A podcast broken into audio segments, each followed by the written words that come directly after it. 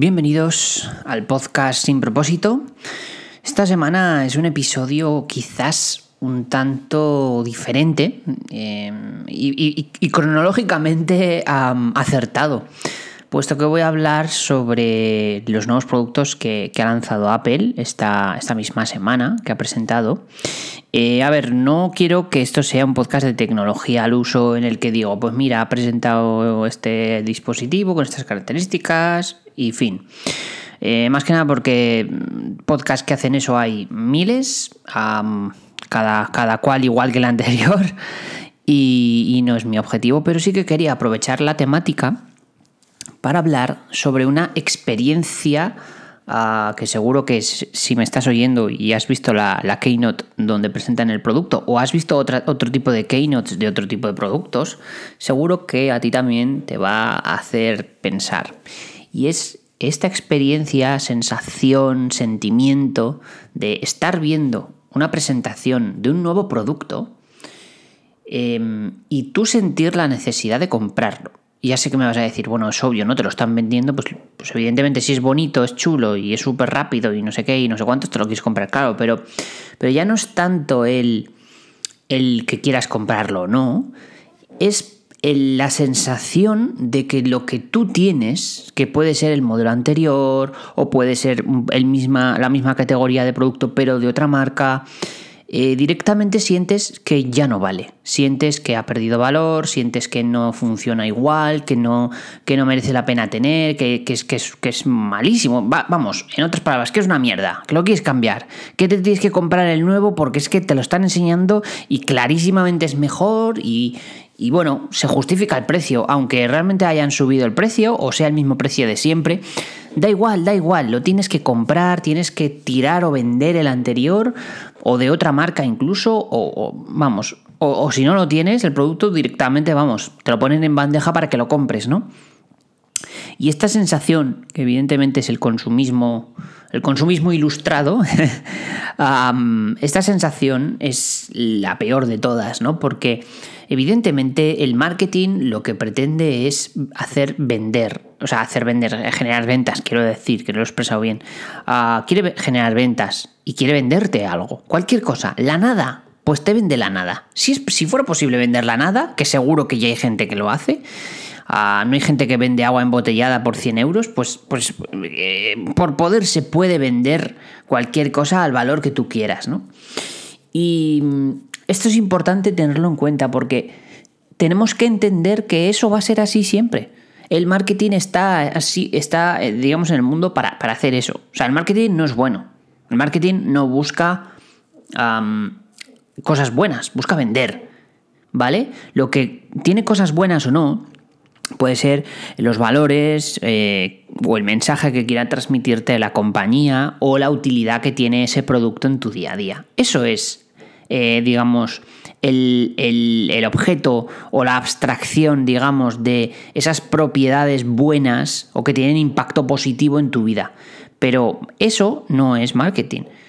Eso es, digamos, el resultado final. Entonces, hay que tener mucho cuidado, porque sí, puedes ver un evento como estos de Apple o de cualquier otra compañía y dices, ostras, ese producto lo necesito porque me va a ayudar en mi trabajo. Quizás el que ya tienes ahora, que es el del año pasado, funciona perfectamente para tu trabajo, no necesitas cambiar nada y puedes perfectamente continuar con él. Eh, nadie dice que tengas que cambiar todos los años todas, todas, todas tus herramientas, todos tus productos y demás. Entonces hay que tener cuidado con este tipo de pensamientos. Y ojo, es muy difícil resistirse. Si yo lo sé, si yo, a mí me ha pasado. Yo a lo largo de mi vida he hecho muchas compras impulsivas, compras de, ostras, esta es la nueva versión y lo necesito y el anterior ya no vale, cuando realmente el anterior claro que vale. La tecnología ha llegado a un punto en el que, salvo que sean ah, versiones prototipo, versiones beta de productos de nuevas categorías, que eso es fácil de, ver, salvo eso, al resto de productos, cuando ya están asentados en el mercado, ya no merece la pena tanto el cambio. Os pongo un ejemplo. El primer iPhone, el primer iPhone de la historia, pues evidentemente eh, los early adopters, es decir, las primeras personas que adoptaron comprar este producto digamos, a, riesgo de a ver qué pasa, porque reinventó la categoría completamente de los smartphones, pues evidentemente pagaron ese alto precio de tener un producto que no era gran cosa, aunque en su momento sí que parecía que era gran cosa, pero no era gran cosa. Enseguida Apple sacó una siguiente versión y a saber el precio, ¿no? no tengo ahora mismo las cifras delante, pero me imagino que sería caro. Entonces, evidentemente, esa gente sí que ha pagado ese precio por ser early adopter, de acuerdo. Pero, por ejemplo, a día de hoy, en 2020, de un año para otro, de un iPhone para otro, no merece la pena cambiar. Es decir, hemos llegado a un punto en el que la tecnología es muy estable y avanza muy poco frente a eh, años atrás que los saltos eran como mucho más grandes, ¿no? El iPhone del año pasado va a funcionar exactamente igual que el iPhone de este año. Es verdad que el de este año será un poquito más rápido, sí, pero para la percepción de tu día a día no te va a hacer ahorrar trabajo, no va a ser en plan, joder, es que con el del año pasado perdía una hora de mi tiempo en usar no sé qué. No, eso no va a ocurrir. Estamos hablando de milisegundos, o como mucho un segundo de diferencia de rendimiento. Y ya me parece mucho un segundo, ¿eh? serán milisegundos.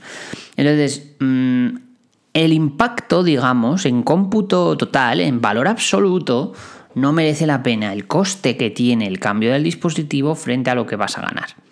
Ahora bien, que tú lo quieres hacer, pues adelante con ello, pero no lo hagas justificándolo en rendimiento o en impacto en tu trabajo o por necesidad. Estamos hablando siempre del contexto en el que tú tienes ya ese dispositivo. Si no lo tienes, evidentemente mi consejo es, si tú no tienes un dispositivo de estos, cómprate el último evidentemente, ¿no? Eh, porque partes de cero y así la experiencia durará mucho más. Estamos hablando de que un dispositivo de este calibre, ah, como puede ser, pues eso, un iPhone, un, en el caso de Apple, un, Mac, un iPad, te puede durar tranquilamente 3, 4, 5 años. Depende del dispositivo también, ¿vale? Pero te puede durar bastante. Entonces no es necesario que todos los años cambies el dispositivo. Eh, no me meto con otras compañías porque tampoco tengo el conocimiento para aseguraros eh, los años que duran los dispositivos de otras compañías. Pero vamos, el mensaje a nivel publicitario sí que se puede trasladar a otras compañías. Al final todas las compañías buscan que todos los años cambies los productos. Básicamente porque es su modelo de negocio y, les financias el, el seguir, digamos, iterando, iterando, iterando. Aquí se abre un debate interesante, que el debate es la rueda del consumismo está haciendo que la gente malgaste su dinero año a año comprando un nuevo dispositivo que no realmente no le merece la pena, pero si lo, si lo paramos, frenamos el progreso. ¿O el progreso realmente pudiera hacerse de otra manera y el progreso en el fondo es simplemente los saltos en formato de década? Es decir, no sea tan, digamos, eh, año a año, anual, sino que realmente el progreso se nota cada década y sí que se notaría eh, un salto, aunque no se compren mm, anualmente los dispositivos. No sé si me estoy expresando con claridad. Lo que quiero decir es realmente el debate de, no, es que si dejamos de comprar todos los años iPhones y, coches y portátiles y eh, mete cualquier electrodoméstico, cualquier aparato, ¿vale? De cualquier marca, es que entonces las empresas no pueden eh, financiar la siguiente iteración y por lo tanto no hay progreso. Mm, mm. Eh, sería un poco quizás extraño creer que año a año, o sea, que se trabajan por años enteros. Es decir, eh, no seamos tan inocentes, ¿no? Seguramente mm, las compañías de este nivel ya tienen planificados varios años de roadmap y tendrán los productos más o menos diseñados o preparados, aunque sean a nivel teórico, ¿no? De las cosas que pueden hacer. Evidentemente, luego eh, en ese proceso de iteración modificarán parte del proceso, modificarán características. Evidentemente, el estado también del mundo por ejemplo, la pandemia del COVID ha afectado mucho a nivel producción, a nivel de suministros, en cuanto a componentes electrónicos, y etcétera, etcétera. Entonces eso también puede afectar, ¿no? Eh, fijaos este mismo año que, Apple no ha presentado un iPhone en septiembre cuando era lo típico presentarlo en septiembre. Era como, mm, no sé, mm, algo, una ley no escrita, ¿no? Digamos que todos los años, todos los septiembre había nuevo iPhone. Se rumorea que se ha pospuesto a octubre o noviembre, pero vete tú a saber, quizás esto ha provocado que lo pospongan de año y este año no haya iPhone. ¿Realmente si este año no hubiera iPhone, habría un problema? Yo creo que no. Es decir, mm, realmente el iPhone 11 y 11 Pro, que es el del año pasado, son eh, mm, teléfonos que a día de hoy ninguno de la competencia les ha podido superar. No veo ninguna razón ahora para sacar un siguiente modelo y que no, mm, digamos, y que, que tengas que cambiarlo. Yo creo que podrían perfectamente aguantar un año. De hecho, ya hay antecedentes de dispositivos que han tardado dos años en cambiar. Por ejemplo, el iPad Pro salió en el año 2018 y el siguiente salió en el 2020 y nadie se quejó. ¿Por qué? Pues porque eran dispositivos tan avanzados para ese momento a nivel procesamiento que no había motivo para hacer un salto pequeño. Es que para gastarte tanto dinero ah, por un salto tan minúsculo, pues no merecía la pena. Entonces, eh, yo creo que este tipo de mm, conceptos de vamos a renovar y vamos a cambiar, pues no tiene, no tiene ningún sentido. Yo creo que, sinceramente, hay que andar con cuidado con este tipo de inversiones. Si vas a comprarte un dispositivo, analiza bien primero tu economía, primero lo que hay en el mercado, las tendencias del mercado. Eh, investiga más o menos cómo está el tema de cuándo ha salido el nuevo producto, ah, qué ofrece para, o sea, qué impacto tiene en tu, día, en tu día, en tu vida, en tu, trabajo.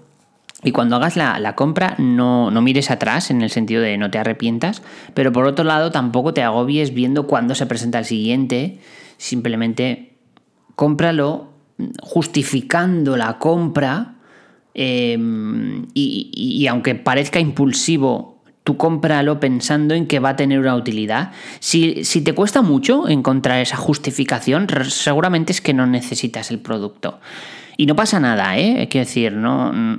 A mí me ha pasado alguna vez también, he comprado productos impulsivamente y, no. Mm, luego no he usado tanto esos productos y me he arrepentido.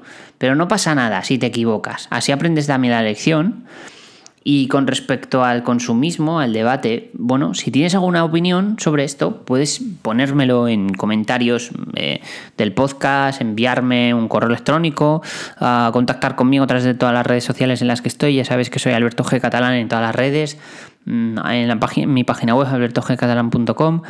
Y, y, lo comentamos, a ver qué se puede debatir sobre esto, porque me parece un debate muy interesante y creo que hay muchos puntos de vista, muchos grises, y es interesante ver ¿no? Eh, ese debate de consumismo, progreso, destrucción del planeta, porque claro, también las compañías van invirtiendo cada vez más en, intentar utilizar este marketing para, vendernos que luchan contra el cambio climático, reciclando componentes y tal. Y está muy bien reciclar componentes, pero claro, si reciclas componentes pero me sigues vendiendo igualmente el producto, es decir, eh, me estás vendiendo la lucha contra el cambio climático de alguna manera como un valor positivo para ti, pero sigues apostando por el consumismo de venderme todos los años un producto. Y estamos ahí en ese, en ese debate peliagudo de la moralidad. Y bueno, yo creo que hasta aquí vamos a dejar el episodio de esta semana, que cada uno reflexione con esta reflexión que os lanzo y, y bueno, resumiendo, que cada uno compre lo que necesite. Pero por favor, parad a pensarlo un momento antes de comprar productos. Y ojo, no estoy en contra de Apple, ¿eh? yo tengo todo Apple. No lo penséis, no penséis que yo estoy aquí en plan en contra de la tecnología para nada. A mí me encanta la tecnología, vivo de ello, de, hecho, y tengo todo Apple, eh, iPhone, iPad, Mac, pero siempre que los he comprado busco que tengan una utilidad y hago que duren muchos años. Eh, por ejemplo, a mí los Mac me suelen durar unos 5 años tranquilamente. No busco el me, cambiarlo todos los años, ¿no? Y con el resto de dispositivos busco lo mismo. Si, si veo que no lo estoy utilizando o no tiene impacto en mi vida, lo termino vendiendo. Esto es así. Así que bueno, nos vemos. Hasta luego.